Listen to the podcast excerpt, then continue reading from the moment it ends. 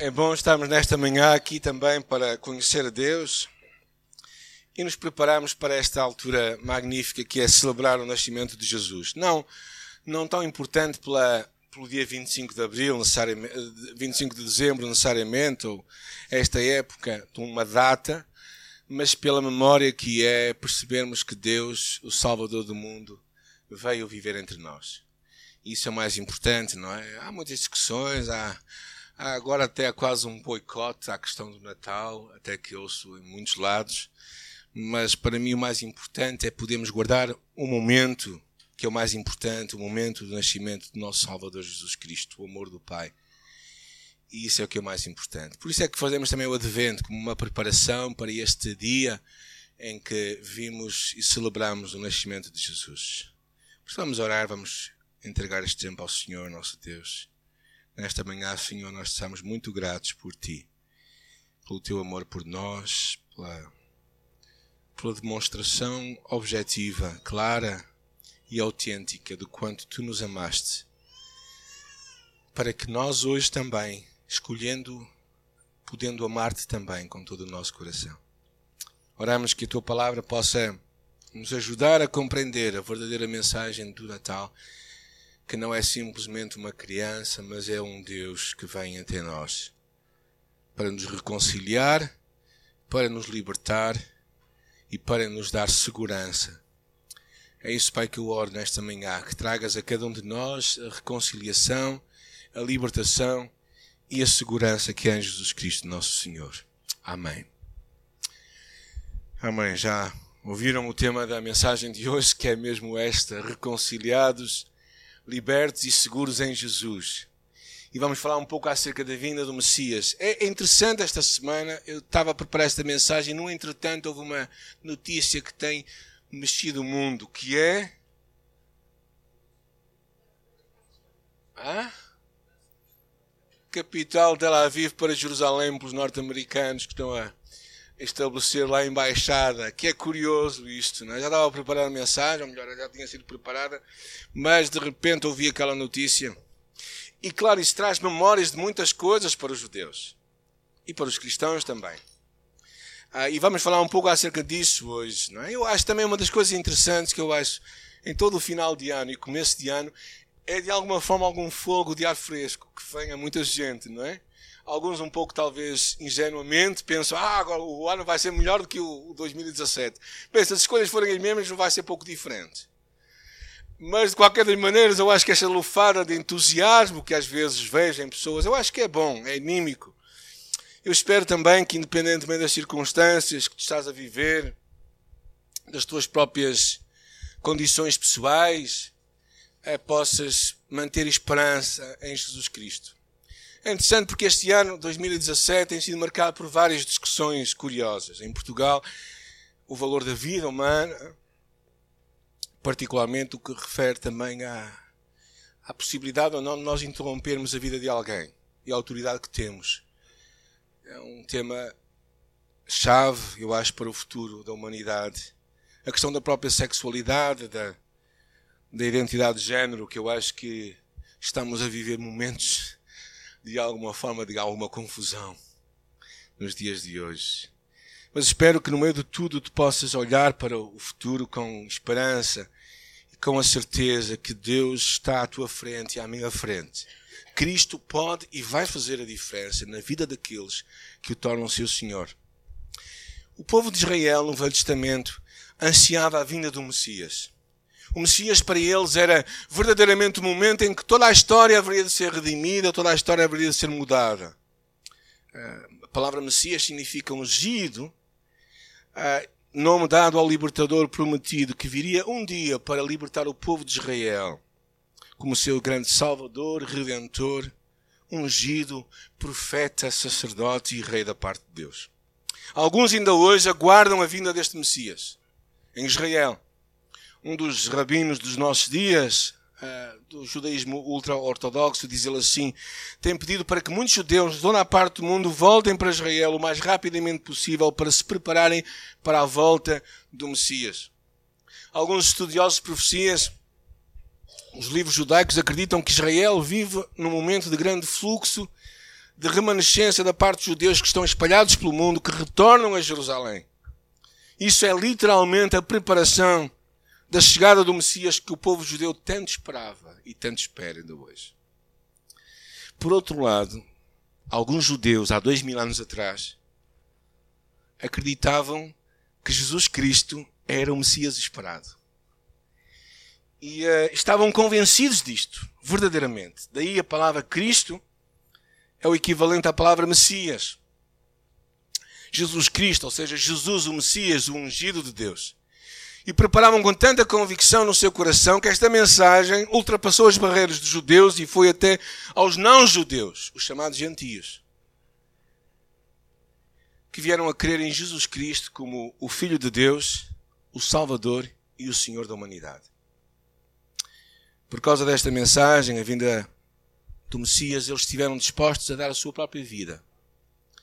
A história conta-nos que todos, à exceção de dois discípulos, morreram, morreram, foram mortos por, de alguma forma. À exceção de João, que acreditamos que deu, morreu de morte natural, e Judas, o traidor, que se suicidou. Todos os outros dez morreram por causa desta mensagem, que Jesus Cristo era o esperado. Agora, esta imagem do esperado tem, nos judeus, no Messias, tem uma grande e forte convicção. Tanto que ainda em algumas cerimônias, na mesa, há um espaço para o Messias, vazia, à espera da vinda de Jesus. E pronto, eu não quero ressuscitar o judaísmo entre nós, porque nós acreditamos que Jesus já voltou, mas acho que esta expectativa foi o que levou a quando Cristo veio ao mundo, para aqueles que se tornaram cristãos, aquilo fez todo sentido.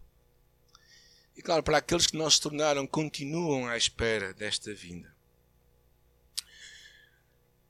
Mas uma das coisas curiosas é que quando nós lemos todas as profecias do Velho Testamento, e há centenas delas, percebemos que todas elas apontam e se cumprem em Jesus Cristo. E se algumas era provável que nós vinhamos a cumprir. Por exemplo, imagina que tem uma profecia assim: tu vais ser uma pessoa muito rica, o que é que tu fazes? Vais assaltar um banco. Se calhar tu acreditas naquela profecia não é? e vais trabalhando o máximo que tu podes para conseguir ser rico. Ou se, por exemplo, eles dizem tu vais ser uma pessoa muito bonita. O que é que tu fazes? Vais comprar um creme de beleza logo. A primeira coisa que tu fazes é essa, não é? E, e, e começares a trabalhar no teu visual. Mas quando olhamos as profecias do Velho Testamento, percebemos que muitas delas não tinham nada a ver com a pessoa em causa, mas com as circunstâncias à sua volta. Por exemplo, que ele haveria de nascer num certo lugar, que ele nasceria de uma virgem. Ou seja, havia muitas coisas e todas elas apontam para Jesus Cristo. E uh, Jesus veio trazer o reino de Deus. Por isso é que ele diz: É chegado o reino de Deus. E tu e eu, como precursores seus, somos chamados para continuar este ministério. E uma das coisas que eu estava a pensar acerca disto, há, três há muitas imagens com quem Jesus é comparado no Velho Testamento. E hoje vamos falar acerca de três pessoas significativas na história uh, dos judeus, que de alguma forma também nos deviam a nós ajudar a, a conhecer um pouco mais a obra de Jesus Cristo. Então, esta mensagem é a mensagem de Jesus para nós. No Talmud, o Talmud é um livro dos judeus que vem da tradição oral também dos judeus e que depois foi deixado para nós. Há uma expressão que diz assim: Há uma das perguntas que todo judeu tem que, prometer, tem que responder no dia do julgamento é esta: Você ansiou pela vinda do Messias? Eu pergunto-te a ti hoje, nesta manhã: anseias tu pela vinda do Messias? Nós sabemos que ele já veio, mas sabemos que ele vai voltar outra vez. E a palavra de Deus nos diz que há uma coroa dada àqueles que anseiam e que esperam a sua vinda. Por isso, de alguma forma, esta pergunta que era dada para os judeus também é dada para ti e para mim. Desejas tu a vinda do Messias? Eu gostava que nós pensássemos em três pessoas que a Bíblia fala do Velho Testamento que tem tudo a ver com Jesus Cristo, Filho de Deus, e a sua mensagem. Uh, e esta primeira que eu gostava de falar era acerca do, do homem Adão. Quando Deus criou Adão e Eva, Gênesis capítulo 1, versículo 31, alguém pode ler. E Deus achou que tudo aquilo que tinha feito era muito bom. Passou uma tarde e veio amanhã, o sexto dia. Tudo o que ele tinha feito, Deus era muito bom. As coisas hoje estão muito boas entre o homem e Deus? Estão? Nem por isso. Mas o plano original de Deus era que tudo estivesse muito bom. Capítulo 3, versículo 8. Depois de eles terem pecado, o que aconteceu? Alguém pode ler? Quando ouviram a voz do Senhor Deus, que andava no jardim pela direção do dia, esconderam-se da presença do Senhor Deus, o homem e sua mulher, por entre as árvores do jardim. No princípio, Deus relacionava-se com Adão e Eva de uma forma tão autêntica que, ele, que eles passeavam na presença de Deus. E este era verdadeiramente o plano original de Deus, que eu e tu tivéssemos uma relação com Deus que fosse perfeita e que aproveitássemos tudo o que Deus nos dava para nós. Adão foi criado para uma vida assim, uma vida de plena segurança. Se vocês pensarem, Adão não tinha medo de nada no princípio. Alguém tem medo de alguma coisa hoje aqui? Se calhar todos temos alguns tipos de medo. Às vezes nem é medo quanto a nós, mas medo quanto a. Não sei se alguém tem medo do, da Ana hoje à tarde. Dizem que vai passar por aqui uma Ana, que é um dos furacões, não é? é acho que o nome. Costumam dar o nome das mulheres, agora estão a pôr o nome de homens também. Não, não pode ser só feminino, que os homens também às vezes são furacões. Mas outra coisa que Adão tinha, além da esta segurança que ele tinha, era vivia plenamente satisfeito. Adão não sabia o que era ter uma necessidade. Sabe o que é necessidades? Alguém sabe o que significa necessidades? Alguém tem alguma necessidade? Todos nós temos. De muitas formas. E outra coisa era propósito de vida. Adão sabia o que tinha que fazer a vida. Adão sabia o que ele tinha que fazer, o que Deus lhe dava. Então Adão vivia plenamente em comunhão com Deus. E foi assim que tu e eu fomos criados. Mas após o pecado, sabemos o que aconteceu. O sentimento de culpa tornou parte de Adão a ponto de ele vir-se a esconder de Deus. Como se fosse possível nos escondermos de Deus. Mas sabem, como uma das consequências do pecado é que nós deixamos de ter ver as coisas à, à forma de Deus. Ele pensava que se podia esconder de Deus, daí se escondeu. E quando Jesus veio, ele veio para restaurar esta comunhão que Adão tinha perdido. Veio restaurar a vida que Adão perdeu. Jesus Cristo veio para trazer vida. Ele disse: Eu vim para que tenham vida e a tenham com abundância, com propósito. E claro, hoje sofremos a, o castigo deste afastamento de Deus. E eu e tu, em Cristo, podemos tudo o que Adão e Eva perderam. É interessante o que a palavra de Deus diz em 1 Coríntios 15, 22. Alguém pode ler para nós? Está aí, está aí escrito.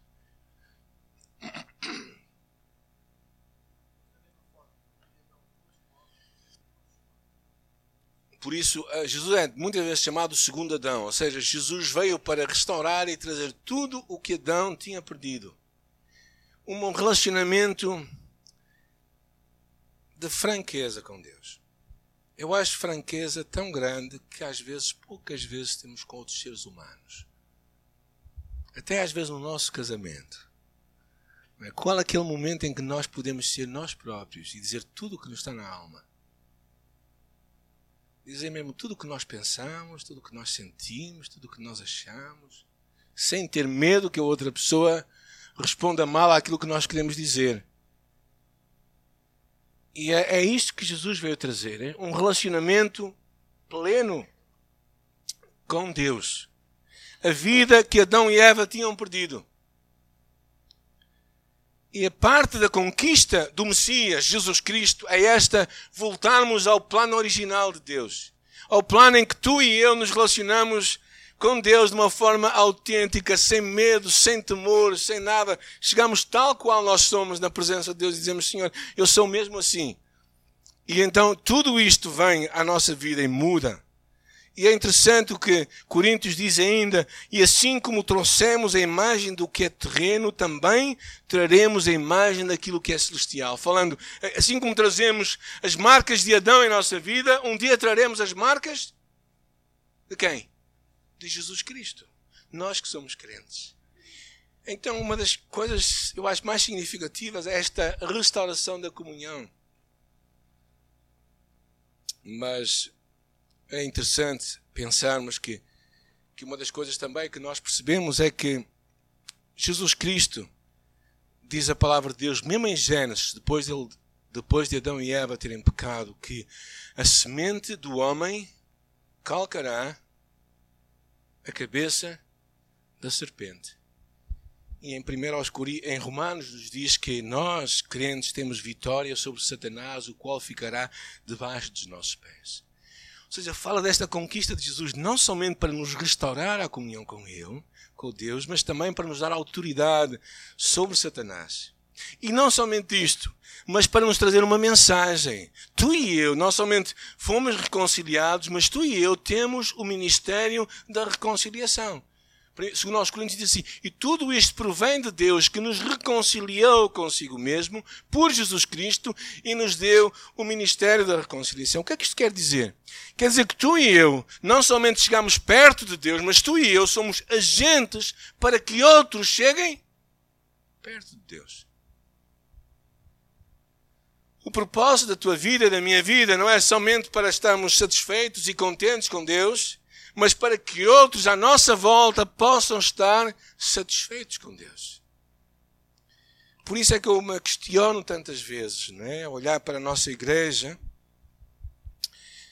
e o facto que tantas vezes podemos esquecer que a nossa responsabilidade não somente é de sermos reconciliados e termos comunhão com Deus, mas fazermos que outras pessoas possam vir a ter comunhão com Deus. Por que, que nós não fazemos mais vezes isto? Por que, que nós não saímos do nosso conforto e convidamos outros para poderem conhecer a Deus? Não achamos que eles vão se converter? Bem, se outros pensassem assim de nós, nunca teríamos chegado à igreja. Eu e tu somos chamados a termos este ministério da reconciliação. Ah, ou seja, não podemos guardar a mensagem para nós. Com que empenho tu e eu estamos a fazer isto?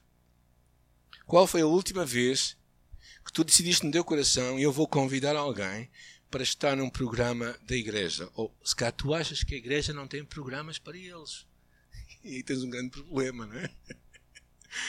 Ou seja, se cá, às vezes nós dizemos, porquê é que vocês não trazem as pessoas a vamos dizer, a um programa qualquer que a igreja está a fazer, e se calhar vocês estão a achar que o programa não é para essas pessoas. Alguma coisa está mal com a igreja, então. Mas uma coisa que é importante, independentemente da igreja ou não, é que tu és o ministro da reconciliação.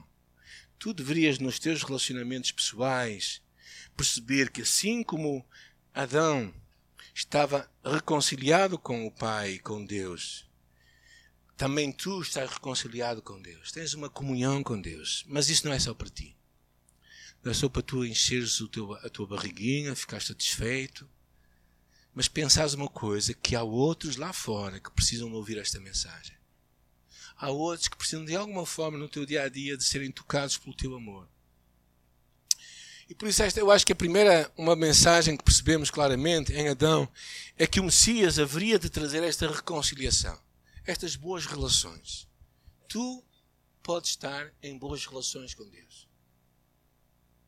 Mas não é somente para ti. Tu podes ajudar outros a ficarem em boas relações com Deus. A segunda imagem que eu gostava de trazer é a imagem de Moisés, o libertador. Uh, Deuteronômio capítulo 18, versículo 15.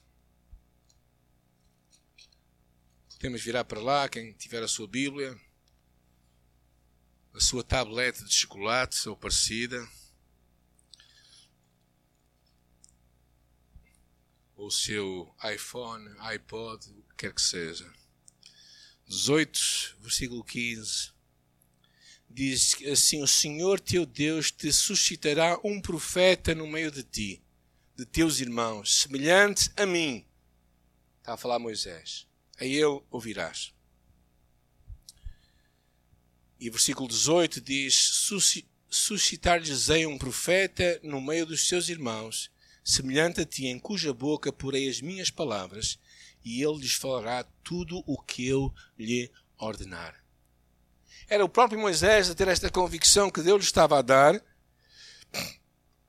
que Deus haveria de levantar um profeta, um líder, um guia, um libertador, um salvador.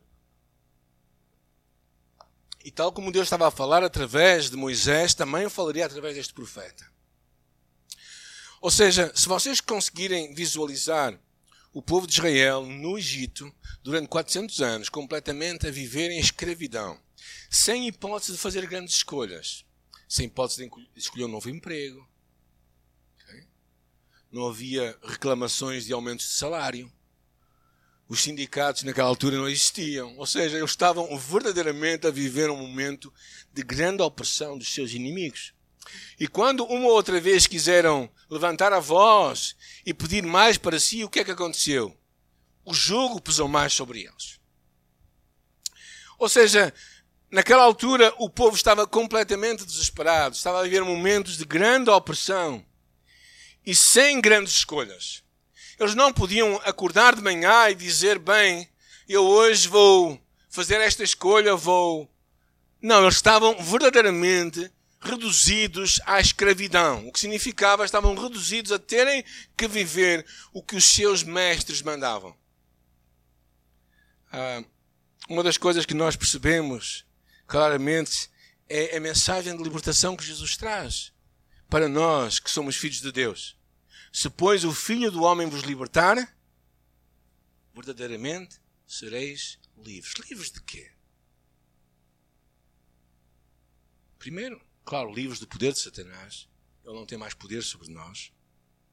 Livres dos nossos vícios, das nossas más escolhas, daquela ideia que, daquele síndrome de Gabriela, os brasileiros sabem o que é que eu estou a falar, não é? Só com uma certa idade, porque Gabriela é uma novela já do antigamente. É? Que eu vi quando era miúdo. Eu nasci assim, eu vivi assim, vou ser sempre assim. E há muita gente que, quando olha para a sua vida, diz assim: Ah, eu não vou mais mudar, eu não, vou, eu não consigo mudar. Jesus disse que tu e eu podemos mudar a nossa vida. Tu e eu podemos sair de um ciclo de vícios, de um ciclo de, de pecado em nossa vida. Tu e eu não temos que estar mais debaixo do jugo da escravidão. Uh, e, e, eu acho que isto é, é grande mensagem. Ou seja, tu não tens que viver debaixo das tuas limitações, dos teus pecados. Quando tu aceitas Jesus Cristo, tudo pode começar de novo. Verdadeiramente, tudo começa de novo ali. Mas tu tens que ativar ativar este poder que Deus te dá.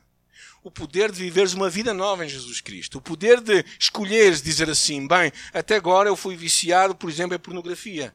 A partir de hoje eu tenho o poder em Cristo para mudar a minha forma de pensar.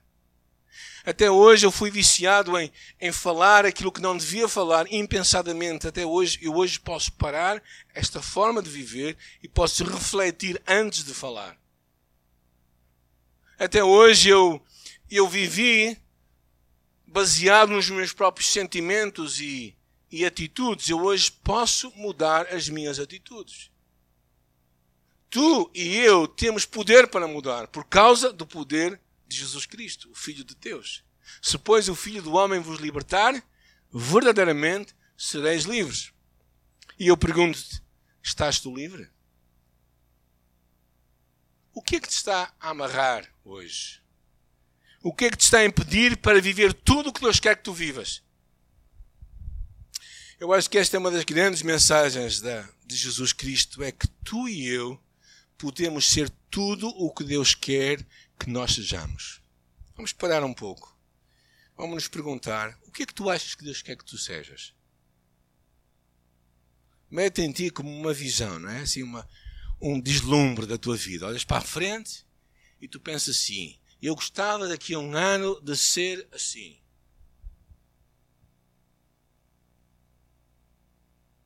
Deus pode fazer essa pessoa. Por que não? Se Deus te põe esse desejo no teu coração, esse é algo que vem de Deus, por que é que tu não podes ser esta pessoa? Eu acho que quando pensamos nesta, no Messias, Jesus Cristo, o Filho de Deus, e pensar nesta imagem de Moisés, eu acho que claramente percebemos que tu e eu podemos ser tudo o que Deus quer que nós sejamos. A terceira imagem, a terceira pessoa com quem Jesus se identifica no Velho Testamento, há muitas pessoas, mas uma delas é David. Não é o meu neto que está ali, mas é o rei David, o homem que Deus estava a levantar na nação de Israel. E é interessante quando Deus chama David, ele diz: Eu estabelecerei para sempre o trono do seu reino. E mais à frente, no livro de Isaías, diz: Então brotará um rebento do trono de Jessé, que é o pai de David, e das suas raízes um renovo frutificará. É interessante esta imagem de que Deus estava a levantar um rei. E Deus nos dá um convite para que Cristo reine em nossas vidas. Uh, e quando, mas, é, mas quando David escreve o Salmo, o Salmo capítulo 2, alguém pode, podemos virar para lá? Salmo capítulo 2, Salmo 2, é um dos salmos chamados o Salmo Messiânico, ou seja, que fala da vinda do Messias e diz assim, o versículo 10 e 11 e 12. Agora, pois, ó reis, está David a escrever, sede prudentes, deixai-vos advertir juízo da terra. Servi ao Senhor com temor, alegrai-vos nele com tremor, beijai o filho, para que se não irrite era uma referência ao próprio Messias que haveria de vir para beijarmos o Filho, recebê-lo, deixá-lo governar em nossa vida, deixá-lo ser o Rei da nossa vida.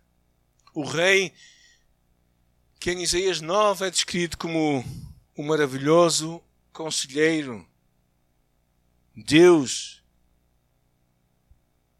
irá governar para sempre, irá trazer a paz esta imagem de que ele haveria de vir reinar sobre nós. É esta a grande esperança até dos próprios judeus, não percebendo que estamos a falar de Jesus Cristo, não é?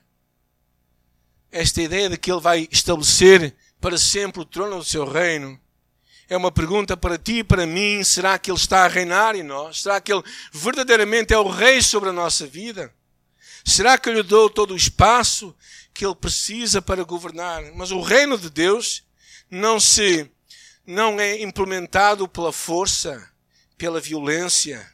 Ele mesmo diz isso. Que o reino de Deus vem sobre aqueles que o desejam convidar a reinar sobre a sua vida. Por isso é que ele bate à porta. A palavra de Deus diz lá em Apocalipse capítulo 13: Eis que eu estou à porta e forço, empurro, derrubo, bato. Ele convida-te a ti e a mim a abrir um espaço em nossa vida para que Ele seja o nosso Rei.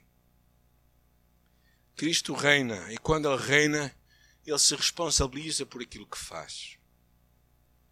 Isto é interessante porque não sei se vocês, por exemplo, imaginem que estão numa empresa que o Ruben vai agora ali para estar a trabalhar a cozinhar, não é? Mas imagina que alguém vai ter com o Ruben e lhe chama a atenção da forma como as cozinhas, como é que as, as mesas foram colocadas. Ou que, como é que os pratos foram lavados. Ele diz assim, isso não tem nada a ver comigo. Porque o que eu estou a fazer é isto.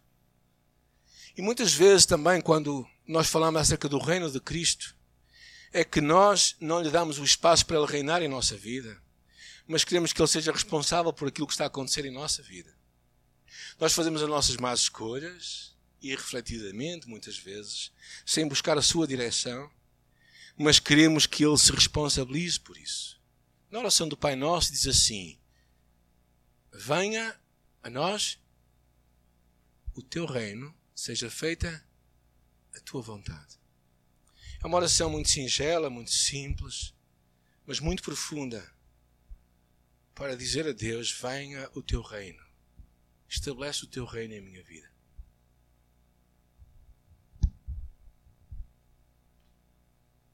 Pensa na tua vida hoje, nas tuas próprias escolhas. Como é que estás a usar o teu tempo? Será que isto mostra que Cristo é o teu Rei? Como é que estás a usar as oportunidades que Deus te confia para servir, para usar a tua vida? Será que isto mostra que Cristo é o teu Rei? Como é que tu estás a usar os teus relacionamentos? Será que isso mostra que Cristo é o teu Rei? Como é que tu estás a usar os teus olhos? Será que isto mostra que Cristo é o teu Rei? Como é que estás a usar o teu dinheiro?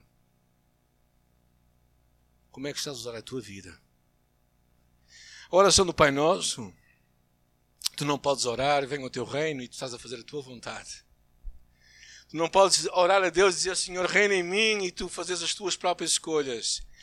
É incoerente, é incongruente, não vai, não vai junto. E a pergunta que nós temos que fazer a nós próprios, quando Cristo veio ao mundo, Ele veio para reinar. E nós sabemos que Ele optou por não reinar na nação de Israel, optou por reinar num povo muito mais vasto, que é a Igreja do Senhor, que está em todo lado, em todo lugar, em todo tempo.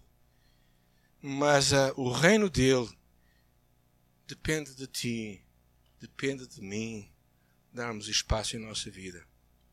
Muitos de nós ainda lutamos com o direito de governarmos a nossa vida, de fazermos as nossas próprias escolhas, de tomarmos as nossas próprias decisões.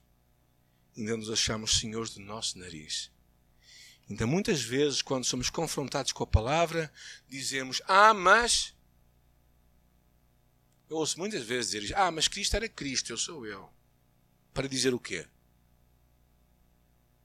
Que eu vou continuar a fazer as asneiras que eu faço.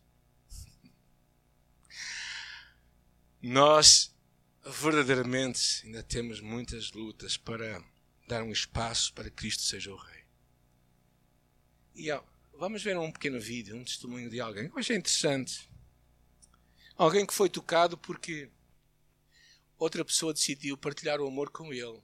Uma pessoa que não era um pregador de uma igreja, mas era uma simples mulher que cuidava da sua casa. Eu achei muito interessante este testemunho, por isso queria partilhar convosco de alguma coisa. E o que fez este homem mudar a sua vida foi uma, uma simples empregada na sua casa que acreditou que a sua missão era muito mais do que limpar o lixo daquela casa. Mas ela tinha uma mensagem a dar. E tu e eu também temos uma mensagem a dar. Quem é Jesus para ti hoje? Será possível sermos cristãos sem sermos pessoas transformadas por Deus? Será possível sermos cristãos e não sermos pessoas que vão ajudar outros a serem transformados, reconciliados com Deus? Será que é possível sermos cristãos e não vivermos a liberdade que Deus tem para nós? Tudo o que Deus tem para nós pode ser nosso, mas será que podemos viver abaixo disso? Parece que sim. mas verdadeiramente esse não é o plano de Deus para ti nem para mim. O plano de Deus é que Ele seja o teu rei, o meu rei uma música que fala um pouco disto é aquela Reina em mim, poderoso Senhor. E é, é uma oração que eu penso tantas vezes na minha própria vida. Um dia, quando os meus dias terminarem, e pode ser amanhã, a única coisa que eu vou ter que responder a Deus é se vivi a minha vida de acordo com o seu plano para mim. Não vai, ser, não vai ser se eu ganhei muito dinheiro, se eu consegui muitas coisas, se eu levei muitas pessoas a Jesus até, a pergunta vai ser como é que tu viveste a tua vida em todos os aspectos dela. Na tua família, no teu dia a dia, nos teus relacionamentos, nos compromissos que eu falei contigo. E quando olhar para os seus olhos, eu vou perceber se fiz bem ou mal. Uma coisa que eu gostaria pouco de ver era nos seus olhos uma desaprovação que Ele ter dado a sua vida por mim, eu não fui capaz de fazer muito pouco por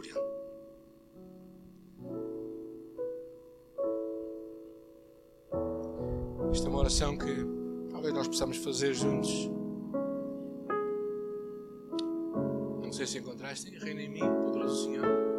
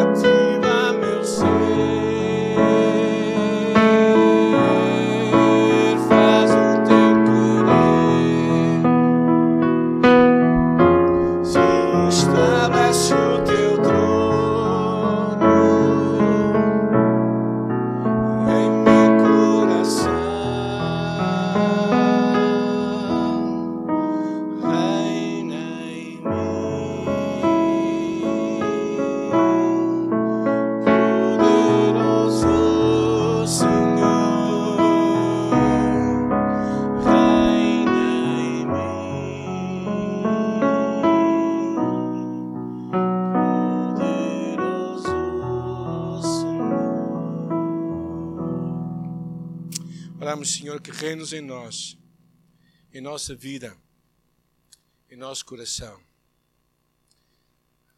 Torna-nos os homens e as mulheres que tu queres que nós sejamos. Independentemente de sermos pessoas perfeitas aos olhos dos outros, queremos ser eh, autênticos aos teus olhos e perfeitos aos teus olhos, porque queremos ser o que tu queres que nós sejamos. Oramos a ti, Espírito Santo, que falas ao nosso coração e nos ajudes a viver tudo o que tu tens para nós. Amém.